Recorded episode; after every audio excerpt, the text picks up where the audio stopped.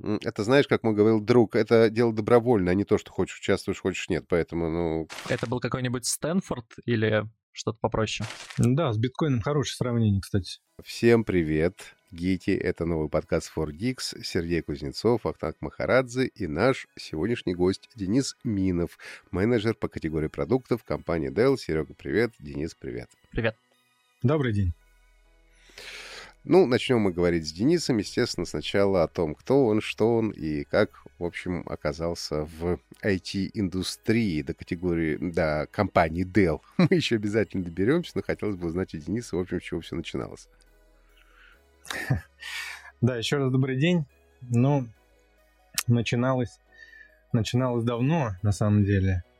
И э, как э, поколение 90-х, да, из те, кто заканчивал школу в 90-е, взрослел в 90-е, а, в принципе, я мало понимал, а, чем хочу заниматься еще в то время. И в IT-индустрию попал, с одной стороны, случайно, да, с другой стороны, наверное, все к этому шло, потому что э, помню, что и когда открыли компьютерный класс э, в нашей школе, я чуть не, не один из первых побежал туда Э, регистрироваться и начал что-то программировать. И позже, когда учился в университете в Америке, оказалось, э, учился я на самом деле такой дисциплине, как средства массовой коммуникации, журналистика. Но... Это был какой-нибудь Стэнфорд или А вот это попроще? было примерно там, да. Это был университет Сан-Хосе. Прикольно. Центр Силиконовой долины. О, это хороший, да. И как же тебя занесло в центр Силиконовой долины из компьютерного класса? Э, опять же, случайно, да, то есть э, э, я выиграл программу американскую по обучению, по получению магистрской степени в области журналистики средств массовой коммуникации. Но так получилось, что университет, куда я поехал, был как раз вот в центре Силиконовой долины. И, в общем, как бы я был и уже в то время немного причастен да, к этой всей истории. А, а, я помню, офис Adobe был прямо напротив нашего кампуса в университете. А, все эти ребята из компьютерных компаний, вернее, студенты, которые учились в, в том же университете, проходили практику в компьютерных компаниях. Поэтому все это было То есть, близко. возможно, мы не знаем, а на самом деле это Денис, а, стоя с ребятами из офиса напротив, сказал им, говорит, слушайте, а было бы классно, чтобы была такая программа, куда можно было фотку бы залить, две кнопочки нажать, и она красивая. Да, да, да. Вот слушайте, вот на самом деле а, вроде бы, ну сколько, это 16 лет назад было, а на самом деле в то время а, Google только становился вот э, поисковиком, который набирал популярность, да. Про iPhone вообще никто не слышал. А, его, его, его и не было. И, и, думаю, сам Стив Джобс еще не слышал про iPhone. Поэтому очень много, да, очень много изменилось. И э, вот когда я вернулся уже э, в Россию после обучения в США, и действительно стал вопрос, куда куда идти, чем заниматься, где работать. И я... Ну, слушай, наверное, такого американского специалиста, который заканчивал американский колледж, наверное, на расхват брали, брали в разные компании. Ну, на расхват не на расхват, но были возможности, да. И когда, э, в общем-то, когда я стал думать, что же выбрать, да, какое направление, мне показалось, что Э, индустрия связи, мобильных телефонов тогда была на подъеме, и вот мне хотелось туда. И а, одно из первых мест, где я стал работать, это была компания Pantec. Наверное, немногие знают об этой компании. Да, да что это такое? Насколько... Расскажи, пожалуйста. Да, да, да. Я знаю, я помню, они в, э, насколько я помню, со Skylink что-то делали, да, еще на, на, на заре. И я помню, потому что мы с родителями часто ходили в магазины, тогда их было гораздо больше, это сейчас там остался только связной, а тогда были всякие Альтелеком, Евросеть, связной, еще там куча всяких, и у них были каталоги. Я вот помню, я брал эти каталоги и садился дома, у меня еще не было своего телефона, ну или там был какой-то самый такой простой, и я вот рассматривал, и я помню компанию Pantec, потому что а, были какие-то совершенно, ну тогда в целом было очень много же разных а, моделей а, смартфонов, да, сейчас как бы все на одно лицо. А тогда каждый пытался изгаляться по-своему. У кого-то, значит, там разворачивающийся, у кого-то слайдер, у кого-то раскладушка. Угу. А, и у Пандек, я помню, был какой-то странный телефон, а, значит, там чуть ли не как видеокамера сделанная. Да, окей, помню... бумер. Раньше это самые телефоны были разнообразнее да, и трава да. зеленее, да. Я понимаю, хорошо. Давай Денис, вернемся. Денис, расскажи про да, Пантека, чем ты там занимался в нем. Да, ну Пантек э, это компания, ну, корейская компания. На самом деле в Корее она в то время была третья по величине, э, третий производитель телефонов э, после LG и Samsung. Компания не маленькая. И, в общем, хотела завоевать и российский рынок тоже. А, и я был одним из первых сотрудников в Пантек, и, в принципе, мы как определенных успехов добились тогда, да. И, ну, и действительно, в Риме, вернее, имя может быть компания не на слуху, но в то время э, эта компания считалась и довольно инновационной. Э, ну, например, можно сказать, что она одна из первых представила цветные дисплеи в телефонах. А, и уж совершенно точно Э, была первым производителем, который интегрировал сканер отпечатка пальцев в телефон. О, ничего себе. И на самом это деле... Это еще тогда? Это еще тогда, да. Но а, вот а, история Пантек мне интересна еще тем, что, насколько она подчеркивает, нас, как конкурентен этот рынок. И, насколько я знаю, Пантек уже не, а, не занимается производством телефона. И вообще, по-моему, такого такой компании нет. И в конце своего существования пару лет назад компания продала э, там 200 с чем-то патентов в области связи и телефонии э, какой-то американской компании. И, в общем, сейчас получает какие-то выплаты, наверное, с этих, э, с этих э, патентов. Вот и все, да, но мы помним, что и многие другие производители, которые были лидерами в отрасли. Помним, помним, да, многие. Где они а, сейчас, а, да, поэтому... Ну Слушайте, ну я, кстати, зашел на сайт, у них э, что-то есть, то есть как компания они вроде существуют, но у них такое интернет вещей, VR, AR, и какие-то IP, IP-телефонию, IP-решения они предоставляют здесь. Ладно, давайте вернемся к Денису. Денис, что было после Пантека, как как стремительно развивался карьерный рост, так сказать, и путь к успеху? Ну вот в Пантек я занимался продажами, продажами в основном, и э, в скором времени, э, в общем-то, по появилась возможность э, вот этот накопленный опыт уже применить в компании Hewlett Packard, где как раз вставал, вставала задача о запуске линеек устройств для домашнего пользования, а, в том числе через э, в том числе в России и через крупных российских а, ритейлеров. И, в общем-то, я этим и занялся, перейдя в компанию HP, а, и занимался управлением категорией устройств для домашнего пользования. Ноутбуков, десктопов, карманных компьютеров. Тогда такие еще вещи были. Да. И, и вот Добрались до Dell, я чувствую.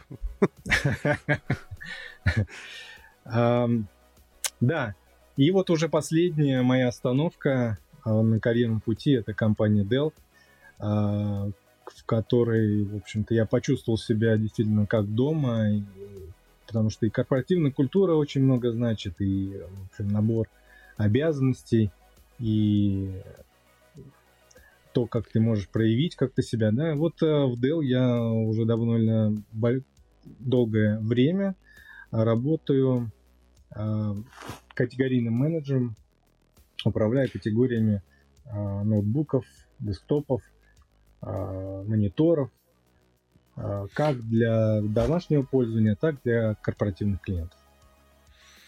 Ну, я помню, когда еще мы жили в другое время и ездили на всякие выставки, я регулярно заходил на МВЦ, э, на стенд Dell, и там были очень симпатичные, на самом деле, ноутбуки, довольно интересные были какие-то решения. Вот. Виделись ли вы с Денисом? Вот это я, кстати, не могу сказать, не уверен. Вот, хотя... Ты был увлечен ноутбуками. Хотя, может быть, Тебя да. можно понять. Да. А э, что интересно сейчас есть у Dell? Какие технологии там крутые, поскольку, ну, по крайней мере, среди масс-маркета Dell не очень, ну, на мой взгляд, представлены. Может быть, я ошибаюсь и просто не туда смотрю на самом деле. Ну, возможно, Вахтанг, э, потому что Dell по крайней мере, в России очень сфокусирован на корпоративном сегменте. А, это значит, что ну, большая часть активностей и наиболее широкий модельный ряд и решения корпоративные мы как раз а, представляем для а, бизнес-клиентов.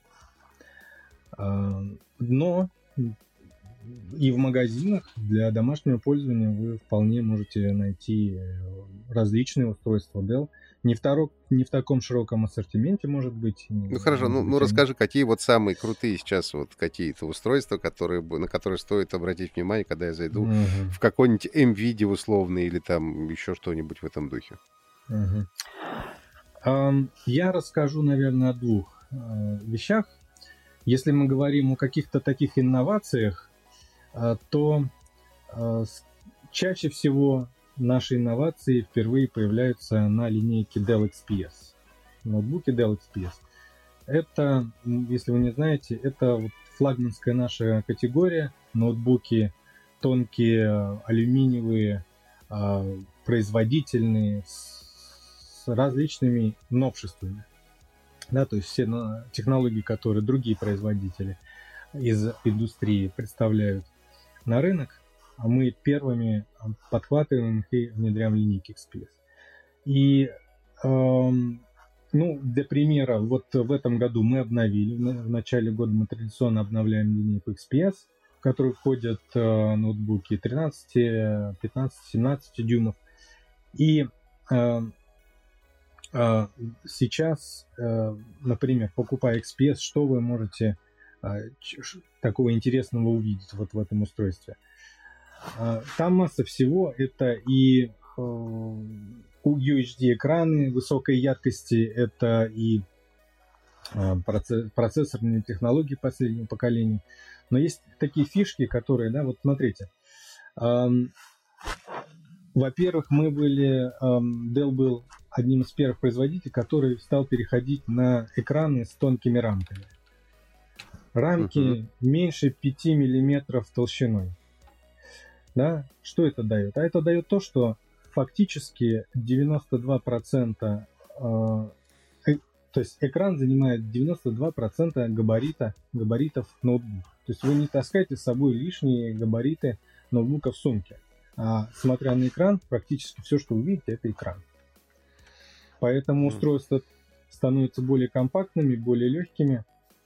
А, при этом, делая устройство более компактным, возникают другие проблемы у инженеров, да, как, как быть с э, теплоотводом, с охлаждением ноутбука. Чем меньше э, места внутри, тем, тем сложнее это сделать, да, тем сложнее сделать эффективным э, теплоотвод.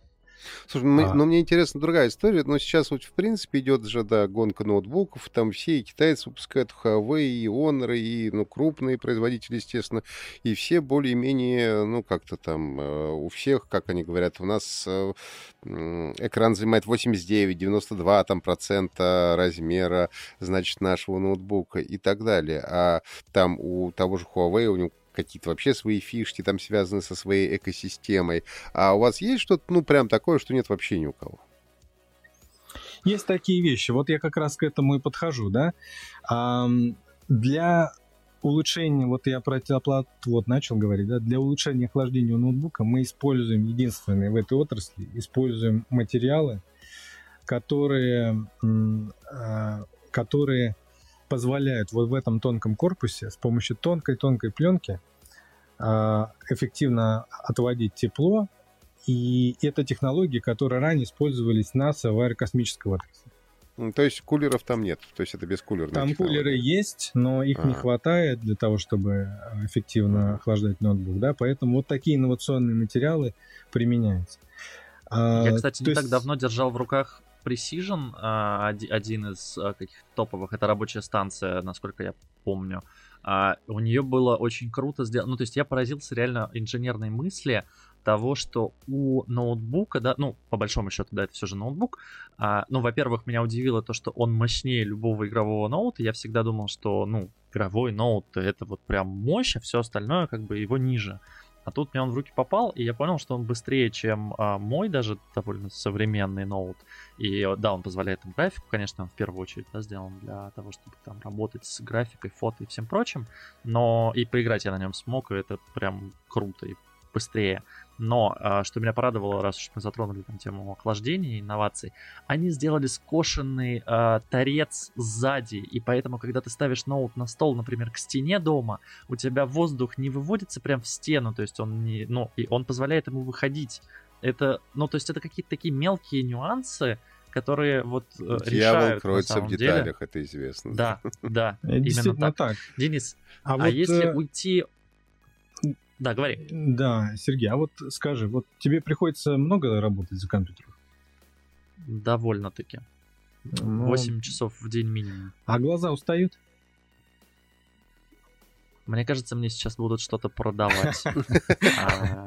А, ну что, хороший экран, который занимает 92, то и больше процентов ноутбука, я думаю. Ну, я не буду продавать, Сергей, но вот э, действительно же у меня устают глаза, да, и мы мало задумываемся, из-за чего это. Да, наверное, от долгого смотрения там в одну точку глаза устают, но на самом деле известно, что цветовое излучение синего спектра как раз э, вредит глазам. Да, и вот эта проблема, которая, о которой немного говорят, но э, она известна. И вот э, говорят, что что есть в ноутбуках Dell XPS, чего нет вообще нигде, это, например, технология iSafe, которая на аппаратном уровне приглушает или убирает вообще вот это свечение синего цветового спектра и таким образом вам комфортнее работать с ноутбуком длительное время. При этом никакого влияния Но у тебя при цвета... этом все желтое становится, ну, вот ну, то есть именно. для графики. При этом никакого угу. влияния на цветопередачу это не дает. Такие решения были у других mm. производителей, но они софтверные. И действительно, цвета блекли, желтели и так далее. И вот мы первые, единственные, кто это сделали на аппаратном уровне, и при этом вы получаете шикарное устройство с крутым экраном 500 э, нит э, UHD там, с контрастностью 1500 и так далее, 1500 к одному и так далее, но э, с идеальной цветопередачей. Вот такие вот мелочи как раз и, и Хорошо, то, парни, что... мы уже долго... Как и сказал Вахтанг, да, дьявол кроется в деталях. У Microsoft, кстати, есть такая фишка сейчас в последнем винде. Я вижу, что она позволяет включить ночной режим и переключить как раз-таки в желтый, но с графикой работать невозможно. Ну и раз уж я затронул Microsoft, давайте перейдем к новостям и начнем как раз-таки с них. Вахтанг, расскажи нам, что там с Дискордом. Ну, слушай, пока на самом деле ничего конкретного. То есть, поскольку, насколько я понимаю, это слухи, которые еще сама компания Microsoft как-то не шибко подтвердила, но они активно закупаются. То есть мы помним, что они недавно купили у нас ZeniMax Media, который выпускает мой любимый Elder Scrolls онлайн и не только онлайн в свое время выпускали, а вот, за, за 7,5 миллиардов. Ну а теперь хочет купить Discord. А, всем известный, в общем, игровой чат, или как даже правильно его назвать, не знаю. Я им регулярно пользуюсь, мы с Серегой регулярно им пользуемся. Как к этому относиться, я, ну, не, да. я не очень понимаю, честно говоря, потому что э, Discord, он и сам по себе, в общем, очень хорош. И всегда... Я как... самое главное, знаешь, что я не понимаю? Они это делают для того, чтобы игры поразвивать и уйти в эту историю посильнее. Или они хотят его для того, чтобы Teams свой поразвивать, потому что Microsoft мы знаем не только как э, компанию, которая, да, там скупает и делает, э, скупает компании и делает э, все лучшее для Xbox, но еще и как компанию, которая делает очень много корпоративной истории. Вот, поэтому я тебе вот. сказал, что мне неоднозначное отношение. Тебе непонятно тоже, мне, да. не, мне непонятно, и э, всегда знаешь, есть старое правило да, этого самого автотехника, знаешь, работает не лезь, вот из этой серии, потому что Discord и так сам по себе прекрасен, А что будет после того, как его купит Microsoft, если это произойдет, я, честно говоря, себе пока не очень понимаю. Денис, что ты думаешь по этому поводу? Слушайте, ну, все пытаются строить свои экосистемы, да, то есть э, для бизнеса экосистемы это вот залог успеха в будущем. Поэтому, ну, неудивительно, что э, Microsoft проявляет интерес и к другим компаниям, всегда их покупал, и а, игровая индустрия сейчас на подъеме, и там ну, количество игроков пандемии, постоянно да. растет, конечно, да, поэтому а, вот подмазаться к этой истории еще это, ну, логичный шаг. Ну, то есть ты думаешь, что они оставят его в игровой э, сфере и не будут его сливать с корпоративной историей? Ну, тут я не могу ничего прокомментировать, наверное. Какой-то стратегический шаг, мне кажется, со стороны Microsoft. Как он выльется, во что, непонятно. У, на, у них есть стратегия, они ее придерживаются, мы помним. Это точно. Это план, который... А, ну, хорошо, ладно, будем ждать новостей от компании Microsoft. А, вот это ты, Серега, скорее расскажи про первую в России выставку NFT искусств, которая ну, пройдет в этом году в Эрмитаже. Правда, когда пройдет непонятно, и что там будет тоже пока непонятно. Но скорее тут э, стоит поговорить о об общем хайпе, который в последнее время идет вокруг вот этого самого NFT, или как это у нас называется? NFT, да, NFT искусство, но non, я опять забыл. Невзаимозаменяемые токены, вот это вот все я не, да, никак не могу. Да, спасибо, но non-fundable, или как там правильно это читается. В общем, а, если вкратце, то хайп сейчас а, идет вокруг это, это, наверное, общая тенденция, и 2020 год стал таким триггером для того, что то есть люди все больше и больше осознают, что им не нужно чем-то владеть для того, чтобы чем-то владеть, скажем так. Им не нужна физическая копия каких-то вещей. Но прикольно э, иметь в своем распоряжении, не знаю, э, Мону Лизу, например, да, ну то есть просто знать, что вот она у тебя есть, при учете, что ты ее можешь и перепродать. То есть ты распоряжаешься этим объектом как э, настоящим физическим объектом, вот, но при этом у тебя его нет. То есть он может висеть в галерее, если мы говорим про картину. Это могут быть виртуальные кроссовки про которые вообще невозможно раз, да потрогать, да, если не помните или не слышали, вы скачайте, скачайте, запустите предыдущий подкаст, мы там довольно долго про них рассказывали, и рассказывали про самые странные NFT штуки, NFT лоты, которые сейчас существуют на рынке. Вот, поэтому выставка а, про которую ты уже, в общем-то, все рассказал. В Эрмитаже она пройдет в этом году. А, непонятно, правда, как, как, когда и, ну, где понятно а, Аксенов Family Foundation, в общем-то, какая разница, кто угодно это мог провести. А, я так понимаю, что они там а, покажут, собственно, вероятно, просто изображение, да, потому что многое NFT искусства, а его не существует, точнее как автор его нарисовал, и продал, но картина физически находится у автора, или она вообще просто нарисована в фотошопе, да, там, и вот ее не существует, тут, кстати, интересно, мужчина, призываю вас обоих, э, в общем, э, к дискуссии. Вот ты сказал про Мона Лизу. Насколько я себе это понимаю, что Мона Лизу в качестве NFT искусства, ну, можно продать цифровую копию Мона Лизы там Нет, и может не прям, совсем. может прям ее продать, хочешь сказать? Да, да, это, ну, то есть смотри, это не владение предметом, а это право на владение. То есть вот условно сейчас право на владение, а, ну, это понимаешь, как, а, то есть вот когда у а, коллекционеров есть право на владение картиной, но они отдают эту картину в музей условно, да, есть же всякие, ну, понятно, что есть частные коллекции, но часто бывает так, что вот какой-то меценат, он говорит, я даю вам эту картину, пожалуйста, показывайте ее, но после моей смерти отдайте ее моим детям например. Тут такая же точная история. То есть ты, ну, если ты правообладатель, ты вот можешь что-то свое, не знаю, сделать и сказать, вот оно будет висеть у меня дома, но право на его владение я отдаю вам. Если человек захочет это как бы забрать, но ему это не нужно, потому что ну, это смысла не несет.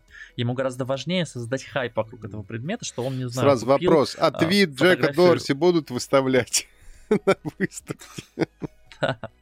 Слушай, да я, я думаю, что там выставятся все те, кто в России вообще купил э, хоть что-то из NFT, потому что, ну, выставка в первую очередь, на мой взгляд, нужна для того, чтобы поднять цену, стоимость этих лотов. Да, ну я не очень хорошо себе представляю. Мне все-таки казалось, что если это ну, выставка NFT искусства, то, ну, наверное, логично и правильно будет, что это какое-то искусство, которое действительно существует только в виртуальном, э, как кроссовки Гуччи в виртуальном каком-то пространстве.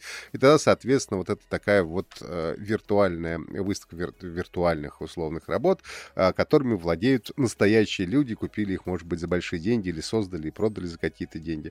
Э, Денис, что ты думаешь по этому поводу? Насколько глубоки твои знания в, в этом вопросе? Ну, для меня это тоже новая история, но я, наверное, соглашусь с тобой, Вахтанг. Это все-таки про то, что люди сами со создали, да, и э, имеют возможность выставить. Я не думаю, что это будет какой-то аукцион э, вот на этой стадии. Э, но э, тема интересная, да, и очень так отрадно, что музеи наши, да, вот идут тоже в эту цифровую историю, наверное, пандемия тут подстегнула как-то шевелиться и быть в тренде, а, что Эрмитаж заинтересовался вот такой выставкой. А, но это то, что, да, набирает обороты, и я когда начал изучать, а, что такое NFT, заинтересовался, я думаю, я разберусь в этой теме получше. Ну, вообще Хотел интересно... бы купить себе кроссовки Gucci. А, я пока ничего долларов. не покупал из вот этих вещей цифровых, но думаю, что это может скоро случиться, потому что да, скоро, скоро я чувствую появится. Мы не останемся никто появится NFT лутбоксы, вот тогда это будет вообще круто. Я Не, ну слушай, как бы это, это, же, это же по факту такая же история, как с э, акциями, да, у тебя же нет вот на руках бумажки с акцией Apple, да, но при этом ты являешься владельцем там какого-то количества. Или с биткоинами, да, у тебя вот, ну, физи... ну как бы, ну лежит у тебя там файлик какой-то, да. Ну да, с биткоином хорошее сравнение, кстати. С ну, одной вот, стороны, тут, тут, да, с другой стороны, мне кажется, же. это не очень э, корректное сравнение, потому что, условно, владея э, какой-то частью биткоина, я его могу вывести во вполне, так сказать, осязаемый деревянный так ты рубль. Ты тут можешь вывести в, в фиат, ради бога, выводи, нужно кому-то только продать. Но я уверен, что у тебя найдутся любители такого вида вложений. Вот. Но пока я думаю, что это, конечно, все развлечение. И в свете последних, э, последнего года хочется, конечно, спросить, а будет ли онлайн-трансляция выставки из Эрмитажа? Ну, слушай, я думаю, что, скорее всего, скорее да, чем нет, по большому счету, потому что вот во время пандемии я следил, э, довольно много музеев, они прям, ну, у них не было выбора. С другой стороны, они перестроились, конечно, и какие-то виртуальные выставки, и онлайн-выставки проводили, и что только не проводили. Я думаю, что сейчас это вообще такой must, что называется, для любого, тем более, если это выставка касается современных технологий и так или иначе современного там искусства и так далее, все это без онлайна, мне кажется, сейчас вообще никуда, сейчас даже, кажется, перебор какой-то, вот онлайн история, она даже первичнее, чем офлайн истории, скажем так. Расскажи-ка нам, Сережа, про Роскомнадзор. Попугай нас немного. Слушай, на самом деле история очень спорная, потому что даже не знаю, как это сказать. Когда я готовился к этому выпуску, новость была одна, а сегодня эта новость уже немного другая. Но начну, наверное, сначала, чтобы всем все было понятно. А Роскомнадзор начал обсуждать изменения в регулировке персональных данных. И они опубликовали проект документа, в котором, ну скажем так, довольно однозначно, на мой взгляд, было понятно, что они хотят сделать, чтобы люди при регистрации в соцсетях указывали номера своих паспортов. То есть, по сути, это регистрация в соцсетях по паспорту, потому что сейчас, ну и так уже у нас да, ввели законы, что зарегистрироваться в соцсетях можно только по номеру телефона, и ты привязываешься, да, но как бы можно там по номеру телефона да. найти через оператора твои м, паспортные данные и каким-то образом тебя А в Порнхабе только ВКонтакте, да. Да, и не буду комментировать это никоим образом. А ВКонтакте есть твой номер телефона, и тебя тоже могут найти, так что будь осторожный к этому. Я, я не знаю, зачем, имея ВКонтакте, нужно заходить на Pornhub. Давай так. Хорошо, а, ладно. Тоненько я намекну а, о наличии галочки в определенном разделе, который называется «Видео ВКонтакте». Но не суть. А, Дальше появилась информация, что на самом деле Роскомнадзор не совсем это имел в виду, и они быстро поменяли этот проект а, и сказали, что они хотят запустить свой единый сервис авторизации, а, типа как госуслуги, в котором нужно для регистрации использовать паспорт, а вот этот сервис уже ты дальше можешь использовать, то есть ты можешь ВКонтакте нажать кнопочку типа зайти через Роскомнадзор и зайти ВКонтакте. Я не знаю, зачем это нужно. Uh, ну, в смысле, нет, я знаю, зачем это нужно Роскомнадзору, я понимаю, зачем это может быть нужно соцсетям, uh, я понятия не имею, зачем это нужно будет пользователям. Понятно, что если это будет единственная, uh, единственный способ да, входа, то есть вход через, по сути, госуслуги, то, конечно, ну, кто-то отвалится, а кто-то продолжит пользоваться просто потому, что, ну, необходимо, да. Слушай... Вконтакте, к сожалению, очень большая аудитория, и для рекламы в том числе требуется. Ну, а тут, во-первых, история, как быть с импортными соцсетями, да? А, надо ли будет, например, в Фейсбуке или в Твиттере таким образом? Ну, Твиттер э, нам ваш не нужен. Да, запретят через месяц, я помню, да. Ну, Фейсбук пока да, еще я дышит, не думаю, да. что Facebook, я так понимаю, что согласился хранить все же данные в России, и у них вроде как все хорошо. Это не одно и то же. Все-таки одно дело хранить данные в России, другое дело сделать такую систему аутентификации. Да, понимаешь, в чем дело? Что э, я давно уже считаю, что, конечно, интернет это совершенно прозрачная вещь, в том смысле, что про любую анонимность уже давно, в принципе, ну, нужно конечно. забыть. С одной стороны. Но с другой стороны, ходить в Facebook по паспорту я, честно говоря, тоже не желаю. Может быть, тогда появится еще больше э, там, любителей цифрового детокса, условно говоря. И, может быть, они сделают этим добрую вещь, что люди меньше станут сидеть в соцсетях, не знаю. Но я вот сейчас не готов ответить на вопрос, а готов ли я ходить в соцсети по паспорту. Слушай, ну я очень надеюсь, что это все же будет история опциональная, а, то есть хочешь так, хочешь это, так. Это знаешь, как мы говорил Но... друг, это дело добровольно, а не то, что хочешь участвуешь, хочешь нет. Поэтому, ну... Окей. Денис, а как ты относишься к цифровому детоксу, точнее, к цифровой вот такой а, неанонимности во, во, во всех смыслах этого слова? Ну, у меня тоже нет однозначного ответа, да. Конечно, это неприятно, неудобно. Не думаю, что вот как рядовой пользователь я как бы это приветствовал бы. Не понимаю, зачем это нужно. С другой стороны, я вот вижу, что многие такие вот решения наши государственные, они понятно, их понятна цель, да, в общем-то, хочется а, руководителям сделать более интернет еще более прозрачным на территории России, да, и более управляемым. Но с другой стороны, любого уже пользователя в интернете и так можно отследить, и это все очень легко делается, и поэтому вот эти дополнительные сложности для пользователей соцсетей, ну, я не вижу какого-то тут какой-то большой логики а, и большой необходимости. Но вот, а, как показывает и недавний там вот этот закон про предустановку российского ПО на устройство, импортируемое в Россию, да, есть, есть цель, есть задача, но вот как-то реализация, наверное, происходит пока у нас в этой области не очень, не очень здорово, не очень логично. Ну, у нас, да, всегда так. Э, будем блокировать Telegram, положим половину интернета. Что поделать, мы страна новая в сети, наверное, относительно до штатов, в которых там с 60-х годов это все развивалось. Э, поэтому мы учимся, к сожалению, на собственных ошибках, но лучше так, наверное, чем в Китае.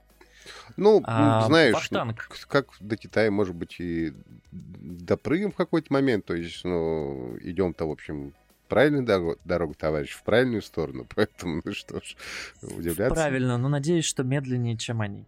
А, и раз уж заговорили о Востоке, а, наконец-то случилось. В Россию везут телевизор LG, сворачивающийся в трубочку. Кажется, я видел его а, лет 8, наверное, назад первый концепт на МВЦ или на ИФе, уже не помню. И каждый год его привозили и показывали, что смотрите, скоро таки случится, мы сможем сворачивать телевизор в трубочку, значит, в... как это назвать? В тумбочку. э, и убирать его таким образом. Он не будет нам мешаться. Не знаю, правда, что планируется. На картинках, конечно, красиво показывают, как сначала он загораживает вид на море, а потом его можно убрать. А в квартире, в которой у меня он висит на стене, я не знаю, зачем его убирать в тумбочку. Ну, слушай, честно. иногда в однокомнатной квартире, может, у тебя вообще куплены тобой э, цифровые вот эти принты Мона Лизы по всей квартире, по всем стенам, а телевизор мешается. Можно его убрать. Проблема, а может быть... Про проблема в другом, ну, как бы, он стоил, по-моему, 87 тысяч долларов, но... А, Где так? В однокомнатную квартиру не очень, э, так сказать, хорошо вписывается эта история. Мне кажется... Вообще не вписывается. Ну, то есть, если у тебя NFT Мона Лиза висит по стенам, э, то, да. наверное, но, но... И, и, и, и мешает телевизор смотреть, э, то как бы есть вопрос, а не купить ли тебе новую квартиру? Слушай, ну да, ну это понятно, что это как э, сворачивающиеся там какие-то сгибающиеся, раздвигающие смартфоны и прочее, прочее.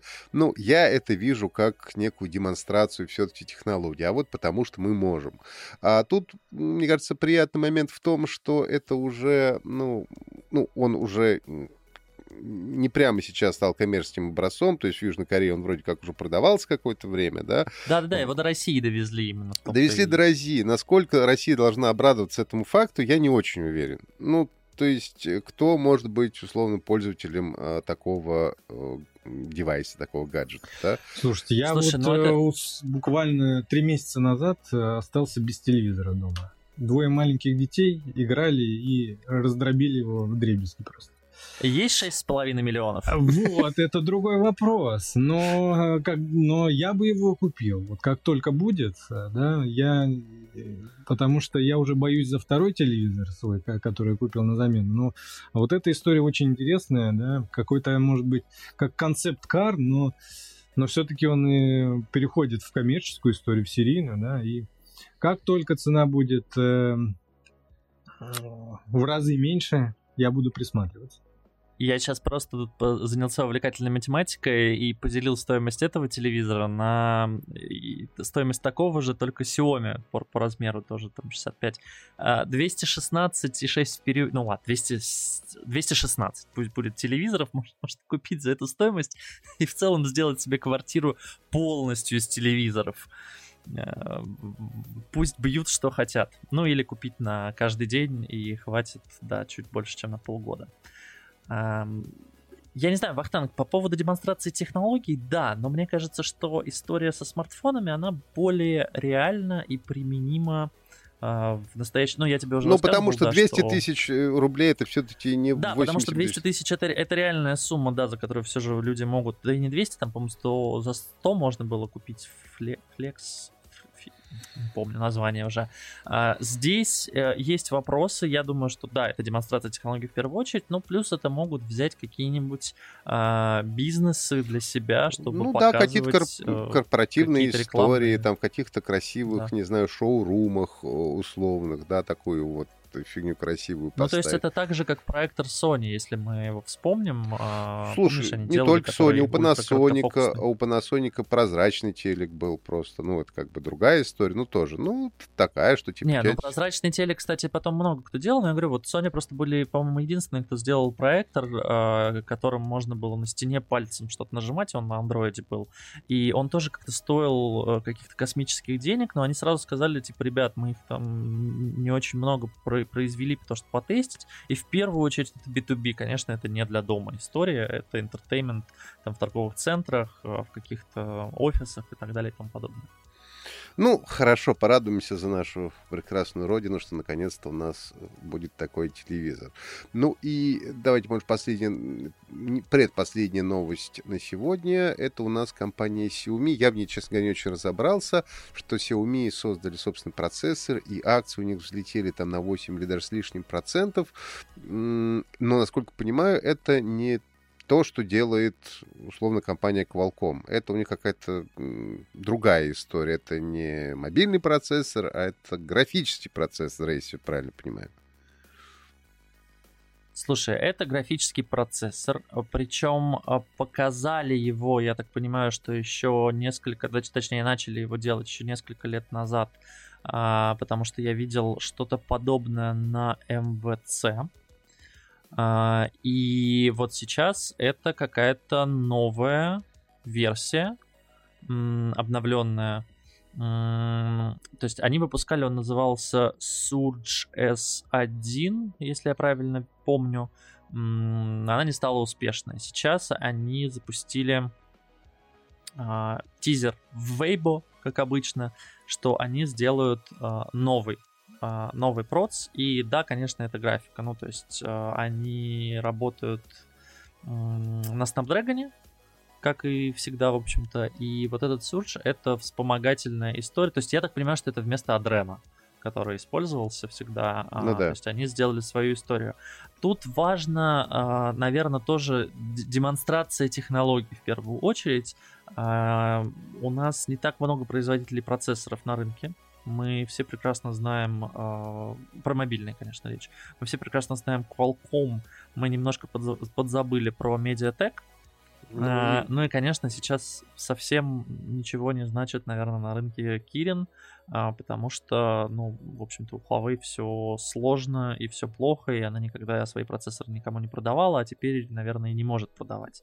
Вот, поэтому для Xiaomi вот эта попытка... А, ну и Samsung, конечно, еще, который делает свои Exynos а, для своих же телефонов, и, конечно, Apple, который делает для iPhone свои процессоры, но это вообще отдельная история. А, если мы посмотрим на это все, то все крупные производители рано или поздно приходят к тому, что процессор надо делать самим. Поэтому для Xiaomi это просто демонстрация того, я думаю, в первую очередь это история для инвесторов, показать, что они тоже могут, они тоже хотят, и что скоро, я думаю, что это период там двух, трех, может, четырех лет, когда они сделают действительно свой проц, и на нем будут телефоны. Но это в первую очередь, да, отказ от э, монополии, по сути, Qualcomm, потому что, ну, давайте будем честны, они во всех тестах набирают топчик, если мы говорим Ну да, топовые смартфоны на медиатеках не делают, понятно. Ну да. Вот, а, делают на Exynos, делают на чипах Apple и, собственно, делают на Qualcomm. Но на чипах вот, Apple поэтому... делают, делают Apple. и все, больше да, никто не... Все так. Ну вот э, все-таки, э, Денис, ты как человек, в общем, работающий хотя бы, ну, естественно, не с мобильными сейчас с телефонами, все-таки больше с ноутбуками и так далее. Но сейчас ведь в ноутбуках тоже все чаще появляются э, мобильные процессоры, да, и вот RM условные процессоры. Это сейчас все говорят о том, что такое будущее для ноутбуков. Насколько это важная история, как ты думаешь? Сложно сказать. Сейчас востребованы любые процессоры, да. А, процессоров в принципе не хватает. А, Особенно процессоров для PlayStation 5. А, ну. Любых процессоров, да, и ноутбучных в том числе, и а, покупатели не могут найти все, что хотят сейчас в магазинах, потому что просто производители и фабрики не справляются с тем спросом, который возник. Слушай, а случился дефицит из-за коронавируса, из-за того, что все стояло, или какие-то еще причины есть? Из-за коронавируса, но не из-за того, что все стояло, а из-за того, что резко возрос спрос. Да, ну, сами подумайте, а, то есть люди сели момент, по домам. Конечно, работать, сели по да. домам, работать, учиться и так далее. И всем нужно, оказывается, не один старенький ноутбук дома, а два вполне себе даже производительных для того, чтобы и, и работать, и учиться, да, и, и компаниям нужно было переводить свою рабочую силу на удаленный режим работы. Поэтому э, это, это просто создало взрывной э, рост спроса, и все возможные все возможные а, фабрики да, не справляются с производством этих а, компонентов, поэтому сейчас глобальный дефицит а, на рынке ноутбуков, в том числе экранов и других компонентов. И да, и мы это ощущаем и в России тоже. Поэтому востребовано все, а будет ли какие-то вот мобильные процессоры там трендом, как-то это изменит что-то в ноутбуках? Наверное, нет. Но я думаю, что Xiaomi сейчас идет во все возможные ниши и, и, и, и пытается как-то закрепиться и там, и там. Да, это история для инвесторов, но это опять же мы возвращаемся к вопросу создания экосистемы.